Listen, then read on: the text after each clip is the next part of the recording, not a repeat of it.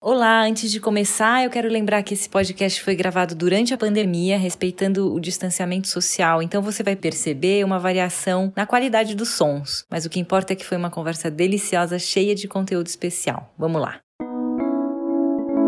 Eu acho que um dos grandes problemas da mentalidade padrão ocidental é a ideia de que a nossa mente só é habitada por nós mesmos. Então a gente acha que o ego é a totalidade da mente. E não é. A mente tem um monte de criaturas diferentes. Todas as pessoas que você conheceu, sobretudo para quase todo mundo, a mãe e o pai no começo, as vozes, né? Alô, lacanianos, as vozes de mãe e pai constroem nosso discurso. E a gente, na verdade, tem uma fauna mental gigantesca que aparece todas as noites nos nossos sonhos.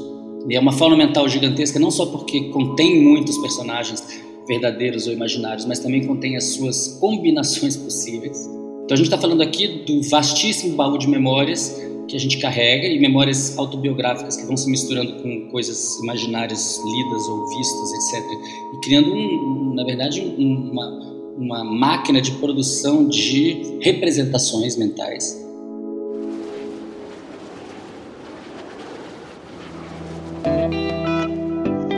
Esse é Siddhartha Ribeiro, neurocientista, biólogo, professor titular e vice-diretor do Instituto do Cérebro da Universidade Federal do Rio Grande do Norte. Ele é autor de Oráculo da Noite, um livro que apresenta a história do desenvolvimento humano por um fio condutor enigmático, os sonhos. Eu sou Luciana Branco e você está ouvindo o podcast O que sei de mim. Aqui a ideia é conversar com pessoas que há muito tempo estão na trilha do autoconhecimento e agora já compartilham o que aprenderam com outras pessoas. Esse é um espaço onde os buscadores vão poder contar um um pouco sobre as técnicas de autoconhecimento que usam e compartilhar sobre seus atuais desafios pessoais. No finalzinho do papo, os convidados vão apresentar alguma ferramenta para nos ajudar a experimentar um pouco desse caminho também. Eu acredito que só o indivíduo é capaz de promover na sua própria vida as transformações que deseja. Não tem pílula mágica, não tem guru, não tem instituição religiosa. O que tem então? Tem o que você sabe sobre você. Bem-vindo ao que sei de mim.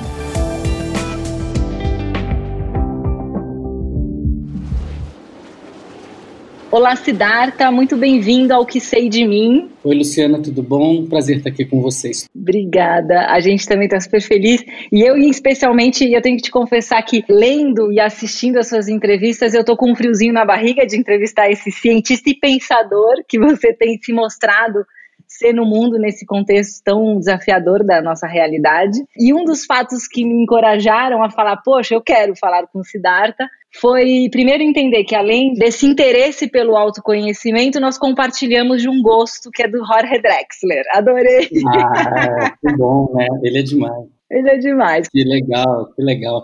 Esse, o, o movimento, né, que é essa música que está incluída no livro, foi super importante para escrever o livro. Eu, eu ouvia ela e imaginava as coisas e como é que eu ia ligar. Nunca estamos quietos, somos transhumantes, somos padres, hijos, nietos e bisnietos de imigrantes. Es más mío lo que sueño. E essa coisa de viajar para o passado no Paleolítico, né, de tentar imaginar o Paleolítico ou o Neolítico, é, o Drexler é incrível, né? E, e de imaginar as consequências da ciência na cultura. A ciência e o autoconhecimento, né? O que se sabe de dentro, o que se sabe de fora. Eu sou totalmente fascinada. Me diz uma coisa, quando eu comecei a pensar nessa entrevista, eu falei: será que eu posso apresentar o Siddhartha como um cientista que aceita o mistério daquilo que a ciência não explica? Com certeza, na verdade, os cientistas têm que, por definição, saber os limites do que sabem, né? É, tem uma concepção comum de, de o que é saber que é binária, né? Ou você sabe ou você não sabe.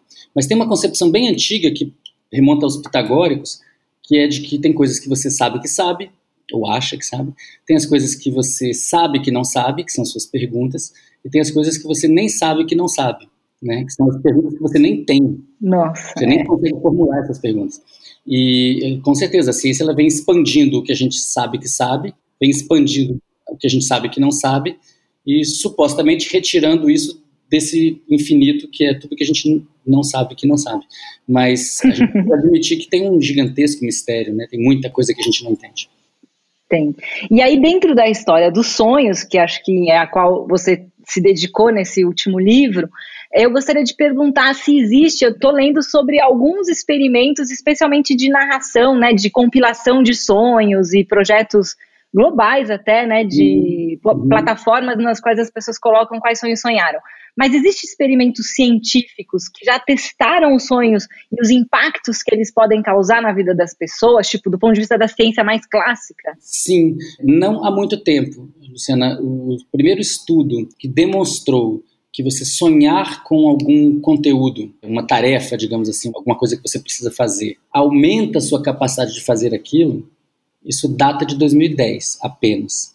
E de lá para cá não há muitos estudos, são poucos. A maioria desse mesmo laboratório, que é o laboratório do Robert Stickgold em Harvard, é um super laboratório muito bom, é um dos líderes. Há mais de 20 anos ele é um dos líderes de pesquisa nesses assuntos, de sono e memória. Uhum. E ele fez esse experimento clássico, depois fez outros, em que as pessoas jogam um jogo de computador que envolve uma navegação espacial, então a pessoa tem que navegar um labirinto e ela demora tanto tempo para sair do começo e chegar até o final. E aí metade das pessoas tem acesso a um quarto para dormirem, outras não, vão ficar acordadas. E aí depois eles fazem uma pergunta, fala: "Você pensou no jogo quando você estava acordada ou não? Quando estava dormindo, você sonhou com o jogo, sim ou não?" E o que eles viram é que as pessoas que estavam acordadas não tiveram nenhum benefício. Quando elas voltaram a jogar no dia seguinte, já estavam jogando igual, independente se tinham pensado ou não no jogo.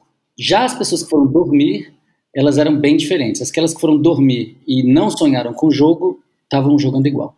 Aquelas que foram dormir e estavam sonhando com o jogo, jogaram bem melhor. E isso está publicado numa revista super boa, de muito prestígio, e depois, como é, vem do laboratório deles, começou a ganhar crédito e outras pessoas começaram a, a ver efeitos semelhantes. Agora, ainda é uma literatura muito pequena, se compara, quer dizer, uma quantidade de artigos científicos pequena, se comparada com a quantidade de artigos que demonstram a, a, relação entre sono e aprendizado. Isso sim é bastante bem estabelecido. Sim.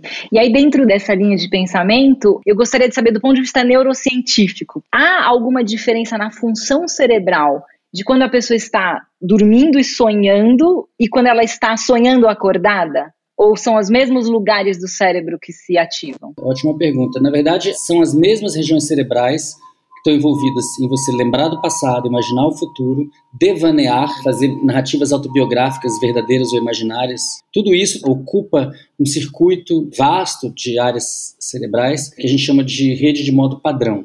E é a mesma região que está envolvida na gênese da experiência onírica, propriamente dita, aquela durante a noite, durante a segunda metade da noite, naquela fase do sono específica que a gente chama de sono REM, sono de movimento rápido dos olhos, Rapid Eye Movement. Essas mesmas regiões são afetadas tanto pela meditação quanto pelos psicodélicos. Ah, que interessante. Só com várias nuances, né? Em alguns casos é uma experiência mais em primeira pessoa, em outros casos mais em terceira pessoa, com mais proximidade dos objetos, com menos proximidade, com mais uh, controle do que está acontecendo ou menos controle. Isso depende das regiões envolvidas.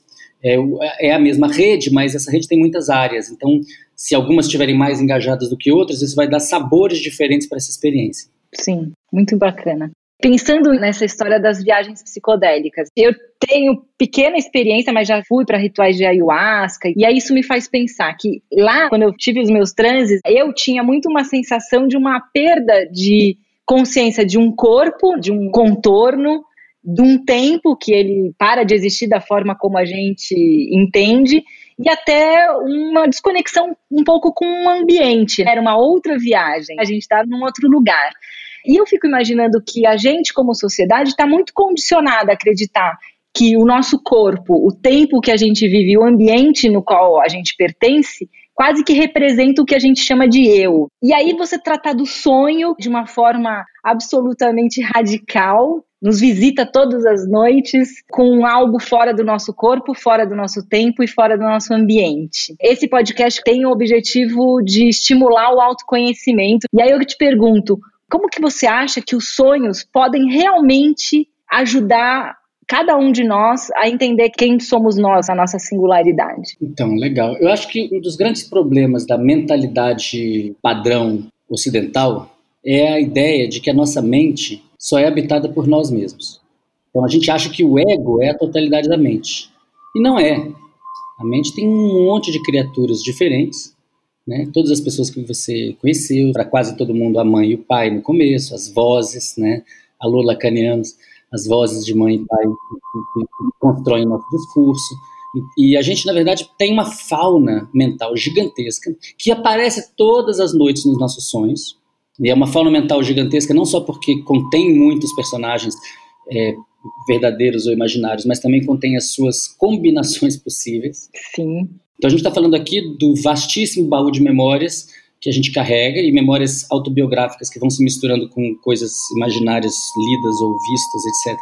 E criando uma máquina de produção de representações mentais. Se manifesta no sonho, se manifesta num transe mediúnico, se manifesta no, na ayahuasca, se manifesta quando a pessoa está fazendo meditação transcendental, se manifesta, tá, tá lá, é, é, disso que se trata. Né? Para usar termos da psicanálise, a gente está falando da navegação do inconsciente, do nosso banco de memórias. E essas memórias não são memórias abstratas, elas são específicas, concretas, são sobre pessoas ou sobre entidades, né? Animais, misturas de pessoas com animais, como todos, quase todas as culturas têm deuses que são assim. E isso tem a ver com como que a gente formou a mente humana ao longo de milênios, de uma mistura de tudo isso e um contato com tudo isso, em que o ego tinha muito menos peso. De repente, o ego entrou numas de achar que ele que é o dono da casa toda e que, na verdade, as outras coisas nem existem direito são só memórias. Bom, não é bem assim que a banda toca. Não é bem que, e isso é muito evidente quando, por exemplo, você está numa experiência psicodélica forte. Conhecer a si mesmo é a gente entender que a nossa psique tem muitas camadas. Essas camadas dizem respeito ao inconsciente pessoal. Depois tem um outro nível, que é o inconsciente coletivo. Mas que quem está navegando, passeando, circulando, dando as caras, todo momento que você fecha os olhos, devaneia ou sonha, ou está com febre, como né, os ameríndios, não tem diferença entre você. O estado transicional entre esse mundo e os outros mundos pode envolver o sonho da noite, mas pode envolver uma febre, um jejum, é, algum tipo de privação, de ritual, de rito de passagem que envolve sair do seu estado normal de consciência e para outro estado alterado em que o ego tem menos importância. Então eu passo a ter uma dissolução da própria, dos, dos, contornos do corpo, minha relação com o ambiente, minha relação com o espaço vai diminuindo. Isso é o que, na pesquisa da renascença psicodélica, que é o que está acontecendo nos últimos 10 anos na, na, ciência nesse assunto, a gente chama de dissolução do ego. São experiências de dissolução do ego, de enfraquecimento do ego em relação a essas outras representações. Que legal. E vai se tornar capaz de ouvi-las, por exemplo. Ah, demais. E aí, eh, pensando nesse caminho, na verdade, eu escutei uma entrevista sua e mandei para uma amiga minha, Camila Holpert, psicanalista, e ela adora neurociências, e quando ela escutou, ela falou: ah, um neurocientista que gosta de psicanálise. Uhum. E porque muitas vezes a gente acha que são caminhos distintos, é isso mesmo? Como que você porque eu sei que para você não é, mas como que é isso? Não, para mim não é. Para mim não é. No, no, ano passado eu publiquei um livro, O Oráculo da Noite, que faz uma defesa ferrenha de Freud e Jung. Começa o livro falando deles e termina o livro falando deles. Faz um percurso para depois justificar o que foi dito antes. O argumento é o seguinte: a neurociência, aliás, de maneira mais ampla, a biologia, ou as ciências biomédicas, para ser ainda mais ampla, vem corroborando um monte de coisas que Freud e Jung falaram. Só que às vezes, às vezes, sem se dar conta disso. Uhum. Porque Freud e Jung passaram a ser persona não grata no meio acadêmico biomédico a partir dos anos 50, por uma série de razões, que são mais do que tudo ideológicas, políticas, culturais, mas não uhum. exatamente científicas. Uhum. O Karl Popper, né, um grande filósofo da ciência, disse nos anos 60, publicou no Conjecturas e Refutações, a ideia de que a psicanálise seria irrefutável, intestável. Não seria alguma coisa que permitisse experimentos. Experimentos científicos, então. É isso. Então seria, por definição, não científica. Uhum. Né? E coloca ela junto com o marxismo. Não. É, eu acho interessante que depois de 60 anos. A psicanálise está muito corroborada. O meu livro, eu faço, no penúltimo capítulo, eu faço um momento em que eu falo assim: vamos fazer uma lista de tudo que foi corroborado pela neurociência que vem da psicanálise e da psicologia analítica. E aí eu vou citando e tem as referências lá, vou colocando os artigos. Sim. E aí tem artigos na Science. E artigos na Science que falam de Freud no primeira linha. Esse sim, bem conscientes de onde que vem a hipótese que eles testaram. Eu acho que para a maior parte dos neurocientistas e das neurocientistas de hoje em dia, eles ainda vão falar mal do Freud sem nunca terem lido. É, para a maior parte, porque se acostumaram, porque na verdade durante toda a segunda metade do século XX virou moda falar mal de Freud sem nunca ter lido. Mas já tem um monte de gente fazendo diferente. O Mark Soms, na África do Sul, é, fez estudos clássicos publicados no ano 2000 mostrando que sono REM não é a mesma coisa que sonho. O sonho tem uma existência própria que depende muitas vezes do sono REM, mas não necessariamente. Uhum. É, e pode acontecer fora do sono REM. E o fato de ter sono REM não quer dizer que vai ter sonho. Então isso recolocou o sonho num lugar de interesse para a neurociência muito grande, porque o sonho estava banalizado desde os anos 50 com a ideia de que o sono REM é o que interessa e que o sonho é um subproduto, é algo subjetivo demais, que não merece uma investigação científica. Então isso mudou muito, eu diria que desde os anos dois, do início dos 2000, isso tem mudado. Agora, no Brasil, muitas vezes, bom, como sempre, as coisas chegam atrasadas. E aí eu aproveito para falar o seguinte, né, que de alguma maneira, terem colocado a psicanálise e o marxismo no mesmo lugar de metafísica nos anos 60, é, fez bem para as duas teorias, né? Porque o marxismo também está aí, né? Está aí o circuito da mercadoria, está aí o trabalho morto crescendo, o trabalho vivo diminuindo, está aí a acumulação incessante gerando crise. Sim. Então são dois sistemas de pensamento formulados é, ainda no século XIX que têm muita validade e eu diria empírica mesmo no século XXI. Claro. Nossa, muito bacana. E aí, brincando aqui, falando seríssimo, o que, que você acha que seria um diálogo entre o pai da neurociência e o pai da psicanálise, se fosse hoje? Entre o Carral e o Freud? É.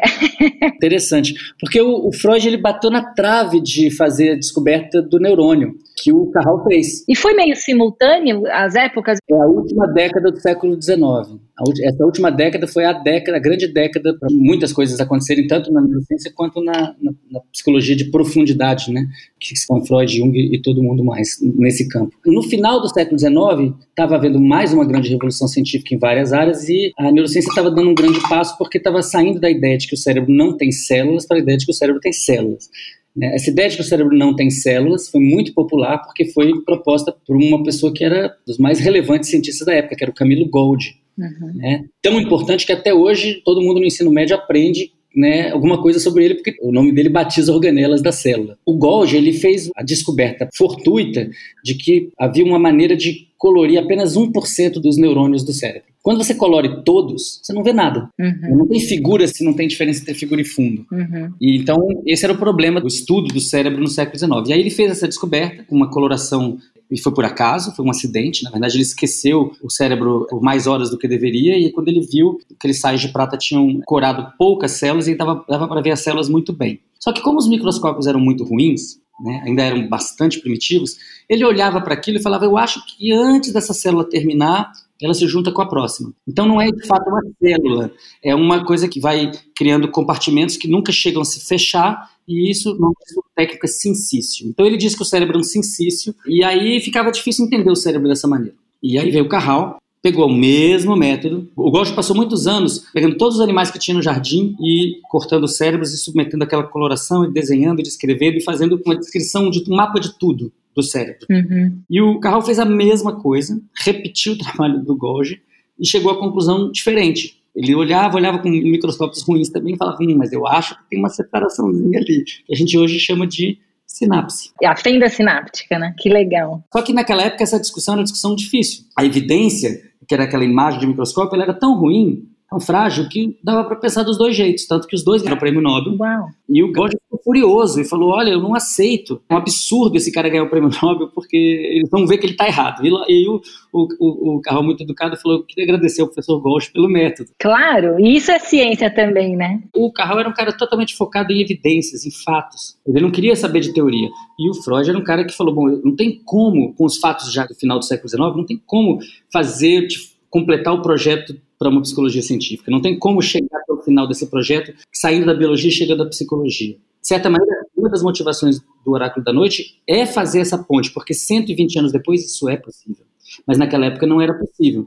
Então ele fez a opção por pegar os fatos observáveis da clínica e construir uma teoria com o mínimo de elementos imaginários possível. Estou aqui pensando que eles poderiam falar: vamos ler o Oráculo da Noite juntos? Imagina que legal. Não, eu acho que eles não iam. Eu acho que eles, eu acho que eles não iam querer ler ninguém. Eu acho que eles iam querer pegar uma máquina de ressonância magnética funcional. Imagina! Sete Tesla, entendeu? Com muita resolução e fazer experimentos. Porque eu acho que ambos eram extremamente focados em obter dados empíricos. Só que os dados empíricos do Freud eram os sonhos dos pacientes dele eram, e das pacientes dele, eram é, as associações livres, enquanto que para o Carral eram imagens muito específicas que ele desenhava lindamente. Uhum. Possivelmente seria um diálogo bacana, porque é, os dois eram super trabalhadores, obcecados, acho que iam fazer grande contribuição. Já o Golgi, eu acho que não. Acho que o Golgi ia mandar parar tudo e lá, comprar cloroquina, não sei. Ai, que horror! No começo do seu livro, você fala dos sonhos de repetição, que eu acho que são algo, são coisas que te mobilizaram na infância, né? Pelo que eu li e sobre você. E aí eu fico pensando é, como a repetição, tanto de sonhos quanto de hábitos, né? Quando você se depara com hábitos ou repetições de hábitos ou emoções, como é desafiador a transformação humana. Pessoas mudam, pessoas não mudam de acordo com essa, né? E aí a gente pode falar de sinapses, desse jeito de funcionar do cérebro, que talvez se repercuta nas nossas emoções, provavelmente sim, e tudo mais. Me faz lembrar da música do Drexler Echo, né? Isso que você está ouvindo já não sou eu, é só um eco de um eco de um eco de um sentimento. Acho demais. Você acha que os sonhos de repetição e a repetição dos hábitos, eles conversam de alguma forma no sistema nervoso, também do mesmo do ponto de vista de locais ativados no cérebro? Sim, os sonhos acontecem nos circuitos que são diferentes dos circuitos dos hábitos. Tá. Mas os circuitos dos hábitos também são ativados durante o sono.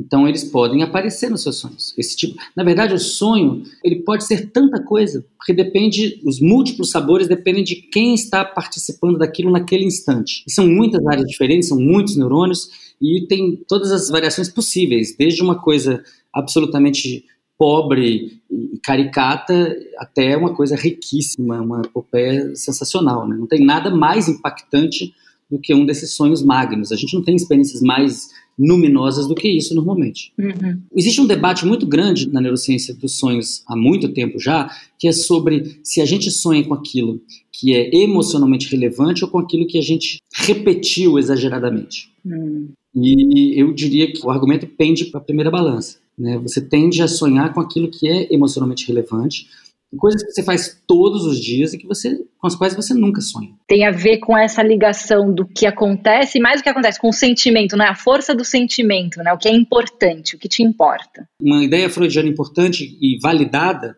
é, nos últimos 20 anos é que o desejo é o motor dos sonhos. Desejo e o antidesejo, ou seja, o medo. Uhum. Então, aquilo que você quer muito alcançar, obter, é, realizar, e aquilo que você quer muito evitar, eu diria que são os maestros do sonho. Agora, às vezes o sonho tem tantos desejos diferentes é, rolando ao mesmo tempo que ele não tem uma história para contar. Uhum. Ele é um de pequenos desejos, um bric-a-brac. Quando você está numa situação mais parecida com a situação na qual os sonhos de fato evoluíram, que é a situação típica dos mamíferos, matar, não morrer e procriar, uhum. algo que você experimentou pouco na sua vida, mas nossos ancestrais experimentaram muito. Então, quando a gente está nessa situação, aí os sonhos ficam, eles se encaixam muito mais, fazem muito mais sentido, é, porque não estão lidando com uma multiplicidade de pequenos desejos, mas sim com um claro desejo. Preciso sobreviver, não quero morrer, preciso me alimentar. Esse tipo de coisa mobiliza como se fosse um desejo mobilizado do corpo inteiro, né? Não é uma coisa da mente. Exato. Siddhartha, a gente está aqui para falar de caminhos do autoconhecimento e a gente sabe que muitas vezes no caminho algumas pessoas, ao colocar no outro essa responsabilidade, acaba instituindo ou acreditando em gurus, em líderes, em instituições religiosas que eventualmente as decepcionam. A gente viu isso acontecer no mundo todo e no Brasil fortemente nos últimos tempos. Por isso, eu gostaria de te pedir que você compartilhasse um pouco da sua humanidade. Então, conta pra gente, se você puder, o que, que o seu caminho de conhecimento dos sonhos te ajudou a transformar na sua vida e o que ainda os sonhos não te ajudaram a, a transformar. Legal, não, acho importante mesmo a gente é, trazer a discussão para a realidade pé no chão, olho no olho, né? Porque é isso aí, a gente ainda está numa época em que os robôs não tomaram conta de tudo, ainda, ainda somos todos pessoas. Então ainda dá para a gente conversar e tentar sair dessa grande confusão, né? Que é esse século XXI. Os sonhos foram muito importantes ao longo da minha vida, por questões de trauma, para começo de conversa, eu, menciono isso no início do Oráculo da Noite, de certa maneira o que deflagra o livro e, conclui o livro. Depois, ao longo da infância e da adolescência, muito importantes, mas eu, eu não tive a, a clareza de que eu ia me dedicar profissionalmente a estudá-los, até que eles me tomaram né, completamente, foi quando eu comecei o doutorado, eu também narro isso no livro. Até eu voltar para o Brasil, foi em 2005, os sonhos faziam parte integral da minha vida o tempo todo. Eu fazia sonhário, eu tinha tempo, eu não tinha filhos ainda e não tinha ainda, não tinha um laboratório. Eu era pós-doc, antes eu era estudante, tinha outro tipo de relação com o ambiente. Uhum. Quando eu vim abrir o meu laboratório, na verdade abri o Instituto de Neurociências em Natal em 2005, eu passei a ser uma pessoa que dormia de madrugada, acordava meio-dia, trabalhava à noite no laboratório para ser uma pessoa que tinha que acordar cedo, né? O sol nasce às 5h15 da manhã em Natal. Sim. Eu era diretor de um, de um, instituto, eu tinha que. Foi bem difícil, na verdade, me adaptar. E isso mudou completamente o meu regime de sono e de sonhos. E aí, de lá para cá, foram 15 anos em que, na verdade, só este ano eu diria que eu comecei a recobrar essa relação mais íntima com os sonhos no dia a dia. Estava num esquema em que eu conseguia sonhar nas férias, eu conseguia sonhar às vezes no fim de semana, mas eu não conseguia sonhar no dia a dia. É, e até porque, e aí tem uma questão sobre autoconhecimento, né? Assim, eu estou há muitos anos dando palestra falando que dormir é importante, que desintoxica o cérebro, que processa memórias, mostra os dados do nosso laboratório, de outros laboratórios, e que sonhar também é importante. Então, há muitos anos eu estou fazendo esse trabalho. Só que eu fui dormindo cada vez pior. É, eu comecei a viajar demais. Passei muito tempo viajando três, quatro vezes por mês. Muitos anos. E isso tem um preço gigantesco, cobra um preço gigantesco eu já tinha me dado conta disso há alguns anos. Já estava há alguns anos falando em terapia, inclusive, que precisava mudar isso. Uhum. Mas não mudava. Não mudava porque a voracidade do sistema capitalista é infinita. Claro. E aí você está é uma engrenagem de um sistema e aquilo vai te chamando e você vai indo, vai indo, vai indo, vai indo, vai indo. Eu tinha consciência e falava em terapia que eu estava com muita dificuldade de me conectar né, com essa dimensão mais, mais íntima, pelo estilo de vida mesmo, por você né, tá viajando, pegando voo de madrugada, dormindo em hotel, correndo para fazer as coisas, uma agenda super apertada. E, na verdade, acho que todo mundo estava experimentando isso é, no final dos últimos meses, antes da deflagração da pandemia, é que estava tudo se acelerando. Uhum. Uma voracidade de produção de contatos, de informação. E isso realmente é uma coisa que ficou bem evidente depois do, do início da pandemia. Eu parei de viajar e percebi como o meu sono melhorou muito, como meus sonhos ficaram mais acessíveis.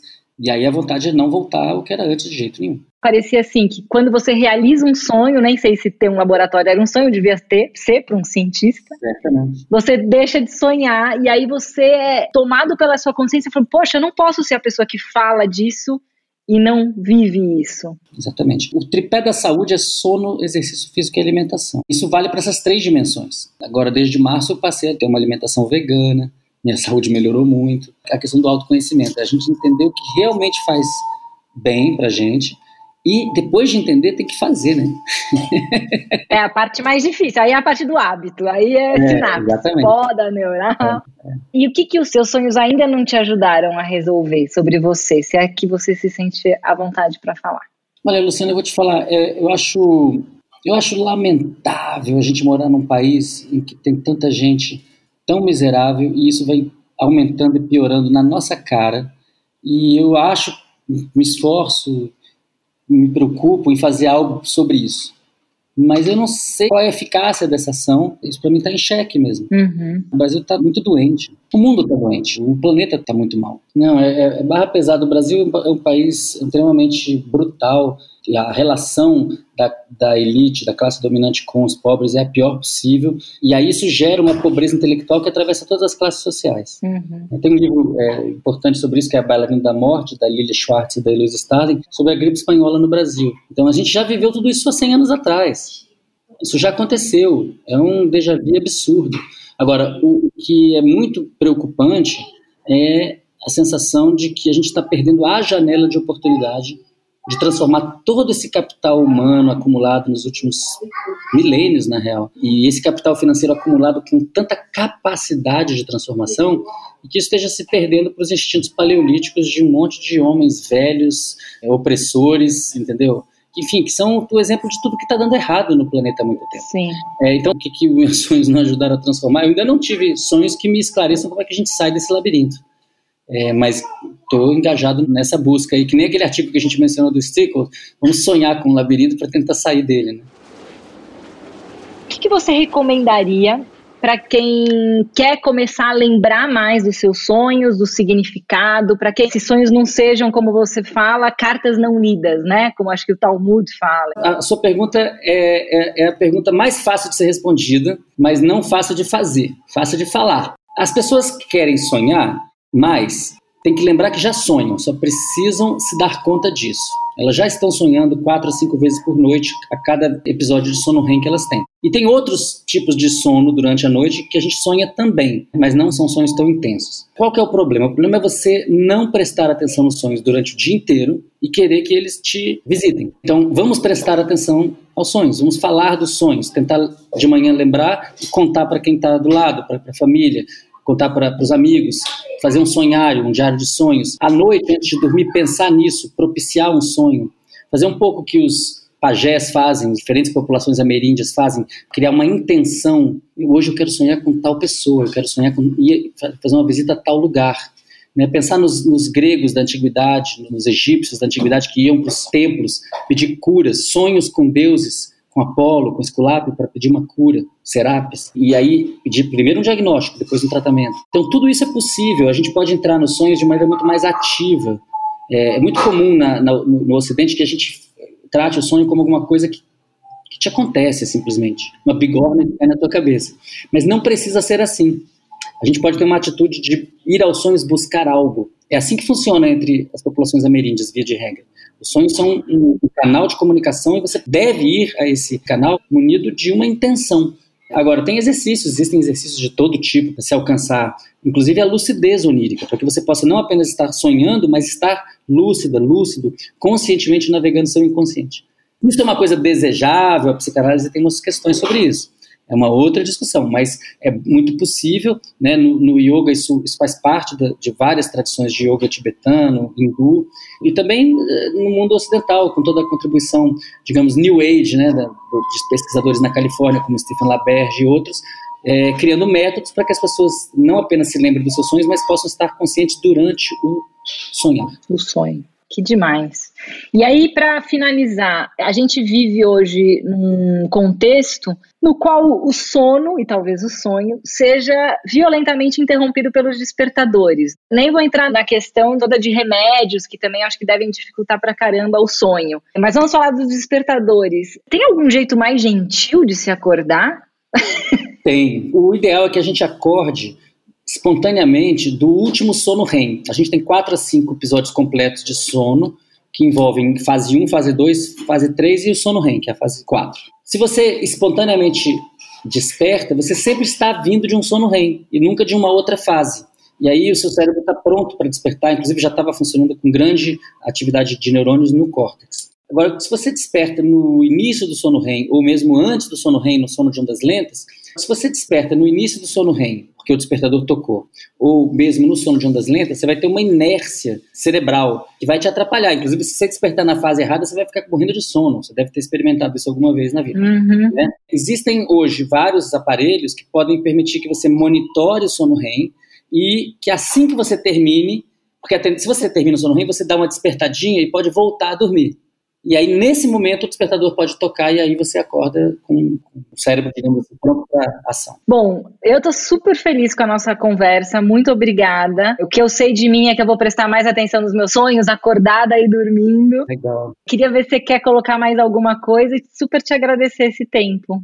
Não, imagina, eu que agradeço pela oportunidade. Que bom que a gente teve uma conversa bem interessante que liga, na verdade, o que é essencial nesse momento, que é saber científico com uma direção né, para isso, uma direção é, de autoconhecimento, mas que também envolve a transformação da nossa relação com a natureza, que está muito precisando de muita cura. O que sei de mim é uma produção da Querovi Podcasts. A produção de áudio e mixagem são da Hidrofonia. A concepção e a apresentação são minhas, Luciana Branco. Conta pra mim o que você achou desse episódio lá no Instagram, o que sei de mim. Conta também o que você sabe sobre você. Até o nosso próximo papo.